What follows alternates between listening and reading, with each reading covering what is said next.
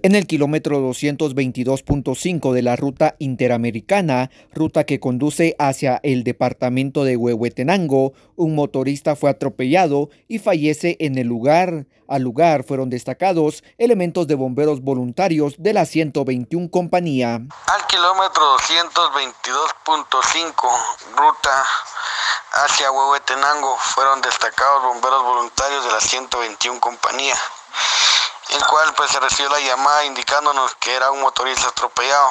Al llegar al lugar se evaluó a la persona de sexo masculino de nacionalidad alemán, ya sin signos vitales, por lo que quedan a cargo elementos de la PNC a la espera del Ministerio Público. Desde Emisoras Unidas de Totonicapán informa Jimmy Chaclán, primera en noticias, primera en deportes.